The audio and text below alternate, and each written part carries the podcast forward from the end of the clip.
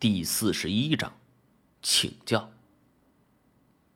曾经有如此的一个笑话：一个年轻人向老猎手请教捕熊的诀窍。老猎手说：“我通常是找一个山洞，躲在洞边，然后向里边扔一块石头。如果听到里边传来呜呜的吼声，就跳向洞口，朝里边开枪，熊就会倒在你的枪口之下。”年轻人满意的离开了。过了几天，老猎手在医院发现了浑身裹满绷带的年轻人。年轻人面带疑惑，说：“我按照您的吩咐，先到一个山洞，躲在一旁，朝里边扔了一块石头。听到呜呜的吼声，我就举枪站到洞口。可没等我开枪，从这洞里就开出了一列火车。当然。”这只是一个笑话。在东北一带，熊是最具传奇性的物种，因为它们不会像傻狍子那般干瞪着眼等待厄运的降临，也不会像东北虎那一样难觅寻踪。不少传闻里都说熊这种生物智商很低，实则不然。这就跟遇见熊就装死，看见毒蛇不动的传闻一样，是会害死人的。以棕熊为例，他们的智商等同于一个四岁的孩子，也懂得利用一些工具，而且咬合力很惊人。简言之，这几乎就是一个防高血厚、攻击力十足的完美杀戮工具。在拜访老猎人的时候，他们也介绍了几种猎熊的方法，这其中设计最多的便是捕熊陷阱，但是安老三却不想用。陷阱这东西，我也不是很赞同，很容易误伤。而这安老三也是有自己打算的。首先，陷阱下边肯定会布上金桩子，而如此熊虽然死了，但是皮毛就不怎么值钱了。如果下面空空如也，这熊是要饿上十天半个月，那才能捞出来。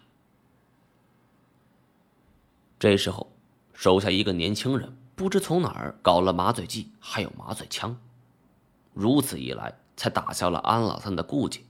毕竟活捉可比死的值钱多了。如果安老三能够活捉这巨熊的话，绝对能够接替童话生，在东三省树立起自己的大旗来。当然，这事儿我一开始并不知情，因为那几天我都在医院陪着太前。安老三大概是担心我会鞠躬，没跟我商量，直接安排自己人就去做了。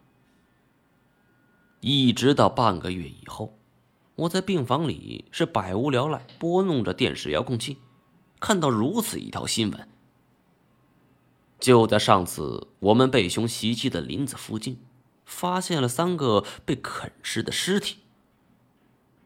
据新闻报道所说，确认。这是三个来长白山旅游的旅客，因为偏离了上山路径，所以遭到袭击。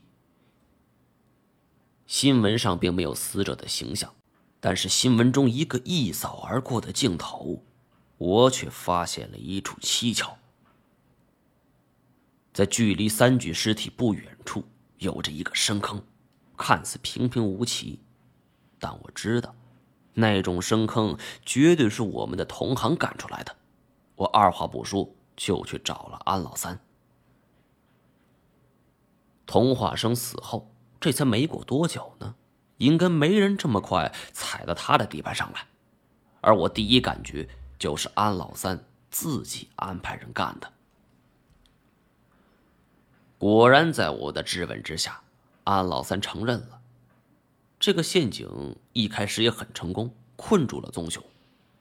伙计们也顺利的麻醉了，但把这一千多斤的家伙从陷阱里吊起来的时候，棕熊突然醒了，并且狂想大发，十几个伙计死了三个，伤了四五个。安老三这事儿一直没告诉我，我已经快把这小子无脑行为给气炸了呀！长白山是全国闻名的旅游景区，你们自己倒霉了。倒是把自己兄弟尸体给抬回来。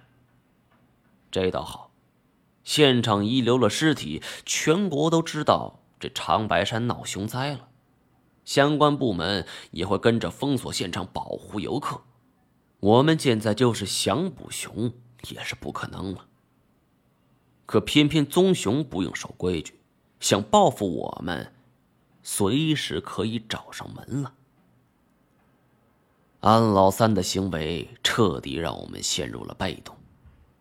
一听我的分析，安老三也慌了，没想到自己错误的行为竟然带来了如此严重的后果。呃，毛毛毛爷，那那你说怎么办？应该怎么办呢？唉，事到如今，只能走一步算一步了。第二天，我们再次驱车回的那条公路，折断的护栏已经修复好。但是林子也已经被醒目的封锁线给封锁起来，而且相比于上次，这里的护林员明显多了起来，还有两三个带着猎枪的，基本半个小时就能见到一两个。如此密集的看护行动，我们已经不大可能展开大规模的捕熊行动了。接下来的几天时间里。当地电视台连续发出了重要通告，基本都是有关于长白山熊害的。而林业局与公安部门则是相互配合，也开始沿山搜寻熊的踪迹。原本以为如此的新闻必将影响到长白山的游客，可没想到来此游玩的游客是不降反增，而且大部分都是年轻人。金锁挠着后脑勺嘟囔：“真是奇怪，这年轻人都不要命了吗？也不怪他们，人们都是有好奇心的。知道尼斯湖水怪吗？当初杜撰出这个新闻的人都已经承认这是假的了，但是人们还是不死心。还有近些年来风靡的什么呃喀纳斯湖水怪，包括这长白山天池，不都有水怪传闻吗？”可现在是一头活生生的杀人棕熊在作怪，这游客肯定更想看看了。